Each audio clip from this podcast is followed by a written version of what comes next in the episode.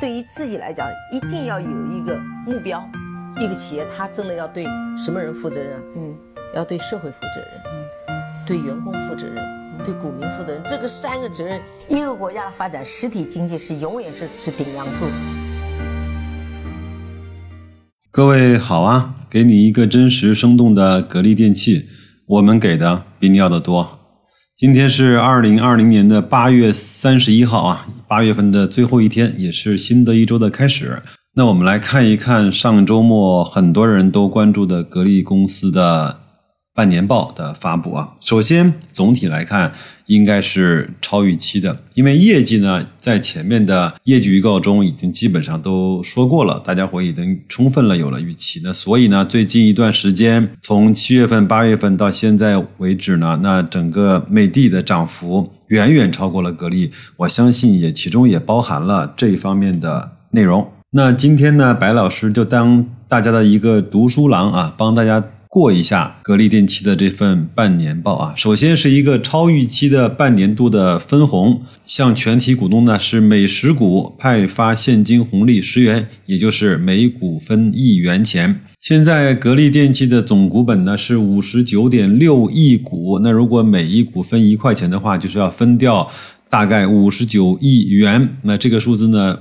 很有意思，为什么呢？我们待会儿再来看啊。那这次的中期分红呢，也是格力电器在上市以来呢，也是为数非常非常少见的中期的分红。一个呢，我相信也是为了应对它整个年度一块两毛钱分红大家伙的不满意。第二个呢，也是。应对了在疫情期间，他要照顾一下股东的感受，包括他自己，包括董总和高瓴资本也需要这方面的分红去还银行的贷款或者是利息啊。我也扒了一下，基本上最近的十年以来呢，也只有两次的中期分红。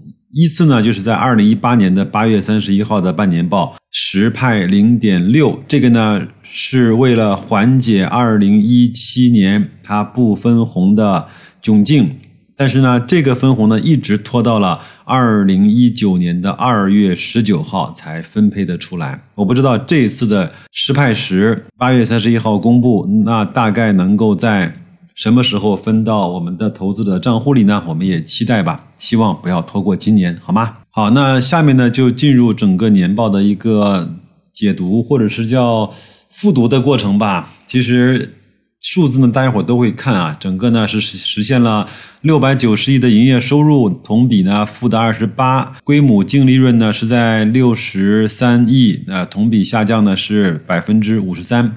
今天有一个听友呢，在微信上问我，说：“白老师，为什么营业收入只下滑了百分之二十八，但是净利润却下滑了百分之五十三呢？”我说：“我说不知道你有没有经营过公司，或者是有没有在在这种公司里面去工作过？营业收入和毛利润和净利润，它一定不是一个等比例的线性关系，它一定是有一个放大的倍数，因为营业收入的下降。”代表了我们整个获取毛利的来源就少了，但是我们大多数的情况下，那些不变的成本都是要付的，比如说人员，比如说我们的房租，比如说我们的一些公摊的一些东西啊。变动的部分呢，并没有少的那么的多，比如说我们的物流费用，比如说我们的呃税务的费用。那所以呃，营业收入下降百分之二十八，那很有可能。净利润就下滑百分之五十三，这个在我们公司其实也是发生过的啊。有一个指标呢下滑的比较厉害，就是经营活动产生的现金流量的净额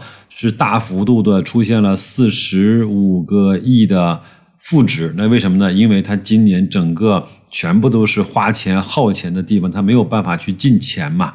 这个也很简单啊。另外的 ROE 呢，也是下降的有点可怕啊！它整个上半年过完之后呢，加权的平均的净资产收益率是百分之五点五七，这个是在格力的这么多年的历史上是一个相对比较低的值。为什么呢？它上年同期这个数字是接近百分之十五，下滑的非常的严重啊！那如果它按照它下半年能够获得百分之十二到十五的 ROE 来看，它今年很可能它的 ROE 是没有办法突破百分之二十的。这也是很多年以来格力在二十这个水平线以下去挣扎啊。还有呢，我觉得看收入、看营收、看利润呢，不如去看资产。那它总资产呢，基本上是和去年的同期没有什么变化啊。然后呢，它整个的净资产啊还有一点点的上升。我们这个呢会在后面的资产负债表里面呢去做一点点的解读哈。有一个我挺我挺关心的数据，就是整个在半年度结束之后，格力电器的股东的数字，发现呢真的是天了噜啊，给我了一个非常超预期的表现啊，五十五万三千八百五十七人。这是什么概念呢？这个就意味着五十五点三九万人是格力公司上市以来发布的所有的财报里面股东人数最多的一个年份。那在去年的年报里面显示是四十九万人，已经很多了。那在二零一八年的十二月三十一号，它是五十五点一六万人。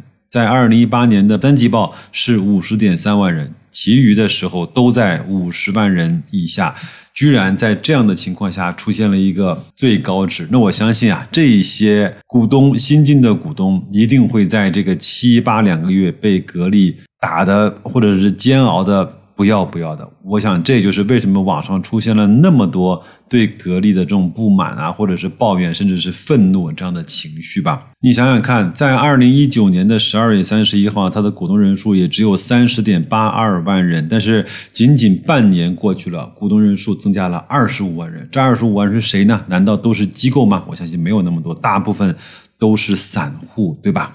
那散户呢，在这样的情况下，一定是特别特别的痛苦的。这个数据我觉得挺有意思的。我们下面进入整个报告的文字的部分啊，他也说了几点整个公司的一些情况。他说，第一个呢是暖通整个空调行业呢就遭受疫情的冲击，影响是比较大的。他也给了几个数据啊，他说，奥维云网的数据呢。二零二零年上半年，国内家用空调的零售量呢，同比下滑了百分之十四，零售额下滑了百分之二十六点九，线上是增长的，销量增长百分之九点六，那线下的。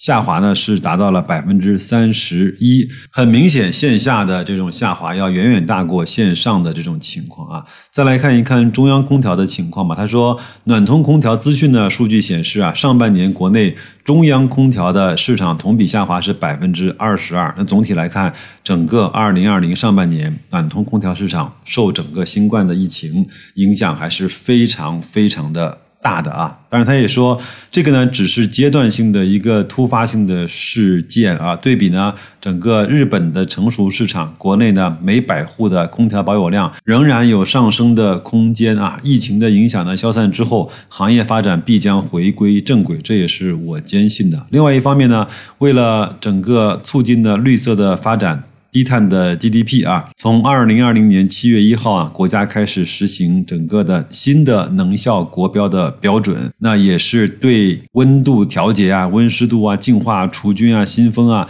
等整个一系列的标准的改善。这方面呢，呃，白老师争取在本周啊，给大家做一个空调基本常识的普及的一个节目。呃，我相信那个那期节目各位听完之后，就应该对这个有更多的。了解了。第二点呢是渠道的变革啊，叠加疫情的影响，公司的业绩呢短期承压。就是格力公司也承认，在短期之内呢，我的业绩确实是会有压力的。但是他也是给自己和给各位投资者鼓劲儿啊。他说，公司呢作为暖通空调领域的实力雄厚、品牌美誉度最高、产品质量好、成本控制优势显著的头部企业。一定会在后续的市场竞争中获得更多的市场份额。第三，他也巴拉巴拉了自己的那个专利的啊授权量的获得榜首的那个事实，这个我就不再念了啊。第四呢，他说我的高端装备呢又再添了示范项目，格力的智能装备高速直驱高精度数控机床啊，研究呢成功入选了广东省智能制造试点的示范项目。第五，也提了一下高瓴资本啊，混改呢。圆满落幕，新进股东为公司赋能。他说，也欢迎珠海明骏呢正式加入了公司大股东的阵营。这段话我觉得还写的还不错。混改完成之后，公司的股权呢进一步的优化，结构呢治理更趋合理。新进大股东在技术、产品、渠道等领域积极的为公司引入战略的资源。格力电器将朝着更相更加市场化的方向发展，科技型、创新型、多元化、全球化的布局有望得到坚实的推进。这方面我也希望能够后面看到更多的一些具体的措施和更多的动态啊。第六点。渠道变革稳步推进，公司的经营效率进一步的升级。他也是说了，就是为了顺应消费者的这种购买习惯的变化，格力董明珠的店在全国范围之内推广新零售的模式，与原有的线下渠道实现平台共享。那也说我做了很多直播，倡导线下专卖店与线上去联动啊。他说，随着这些活动的推出呢，公司产品的渠道的效率提升，渠道的成本降低，市场竞争力有望。进一步的提升。我前面看过一篇文章，他讲了一个观点，我也认可，就是格力卖的贵，并不是想格力本身想卖的贵，而是因为它整个这种渠道结构就层层的加利润。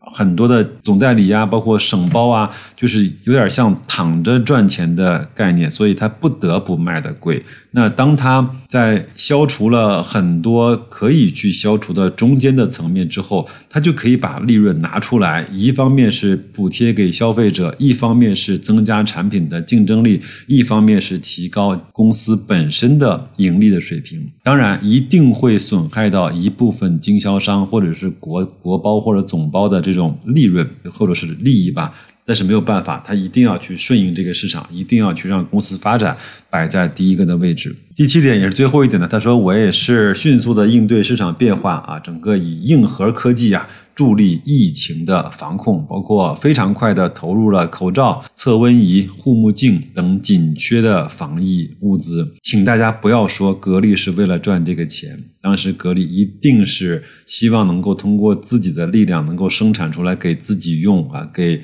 整个的国家或者是那个地区能够贡献一点力量的方式去的。我相信在那个情况下。他不会去赚这个钱的，请请放心啊。另外，他也是说，我们公司呢有这个多年的空气净化器和杀菌的技术，包括我们的能够消杀新冠病毒的猎手系列的净化器也卖的不错，也被很多的酒店啊、医院啊、学校啊去采用，包括。确实是看到它这个的订单也会越来越多啊。好，那我们再看一看它整个各个部分的组成吧。整个空调呢是做了四百一十个亿，然后占整个上半年大概七百亿的百分之六十左右吧。生活电器呢是做了二十二个亿，整个占百分之三点一九，但这个呢比那个去年整个占。两点六三呢，还是要稍微的多了一点。另外呢，空调下滑了百分之四十七，生活电器下滑了百分之十三。那所以说明空呃生活电器还是在稳步的再去推进的啊。智能装备呢基本上腰斩，其他的主营和其他的业务呢都在迅速的提升。到底什么是其他的主营和其他的业务呢？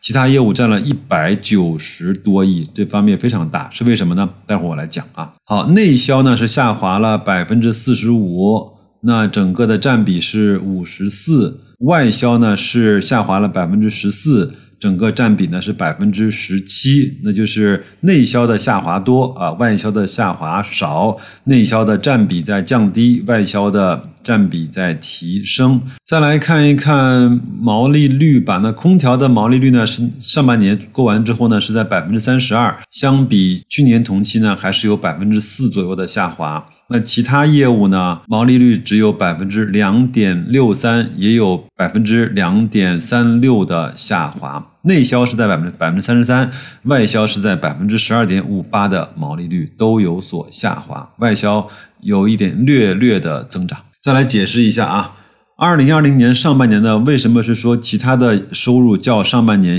同期增长百分之四十一？主要是大宗原材料的集采销售。等增长所致，什么意思呢？就是公司啊开展了这种大宗的原材料的集采和销售，主要是为了满足各个生产基地配套供应商对大宗原材料的需求。有效的控制采购成本，保障原材料的品质，制造优质的产品。公司呢，整合了优质的供应链，发挥了集团的规模优势，对大宗的原材料实行集中采购，再销售给上游的配套供应商。不要小看这短短的几行话，这个我记得在年初有一次我放的一一篇董明珠的录音里面，他讲过，他说。在疫情期间呢，很多人啊现金流啊会吃紧，很多人的这种原材料会供应不上。那为了保证整个格力整个的生产链和供应链的这种完整和有序的运行，格力呢是帮助它的上游去采购了很多原材料，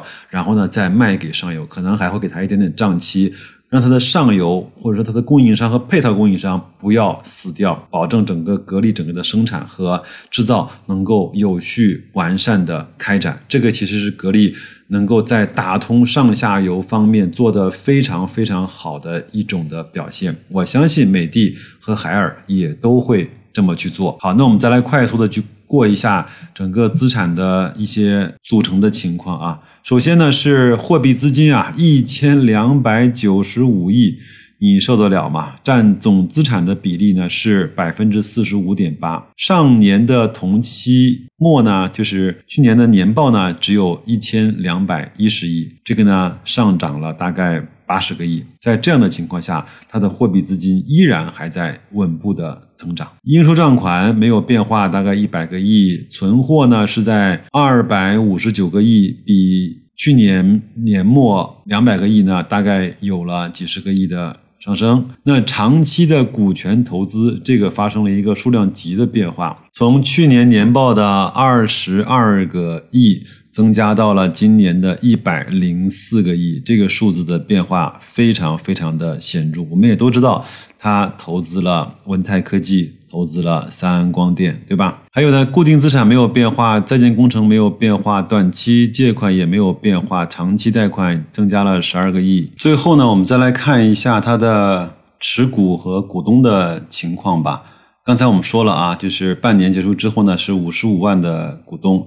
非常的多啊！另外呢，前几大的股东呢是这样啊，第一位呢是香港中央结算有限公司，就是北上的港资已经买到了百分之十五点四六啊。第二个呢是。高瓴资本的珠海明骏是百分之十五，第三位呢是河北金海担保，就是由经销商组成的持股团队是八点九一，前面减持过一次，对吧？还有呢就是第四个呢是格力集团是三点二二，第五呢是正金二点九九，第六呢是汇金一点四，再往下呢是前海人寿，就是姚姚老板一点零九没有变化，再往后呢是董明珠零点七四也没有变化。还有呢，就是以前高瓴资本买到的零点七二，最后呢就是高华汇丰境外法人的一个持股，就是百分之零点六。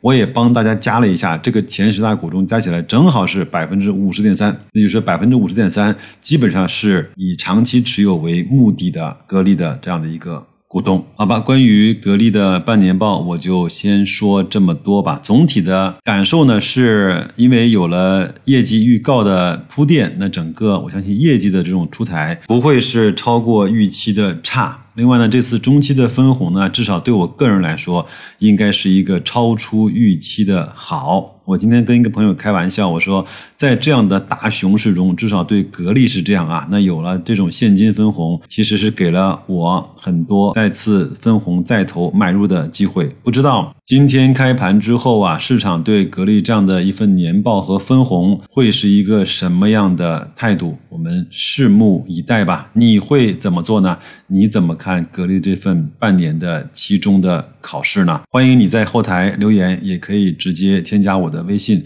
都说我像白老师的首拼字母找到我，咱们有一个更深入的交流。那就这样吧，祝各位新的一周工作愉快，投资顺利，再见。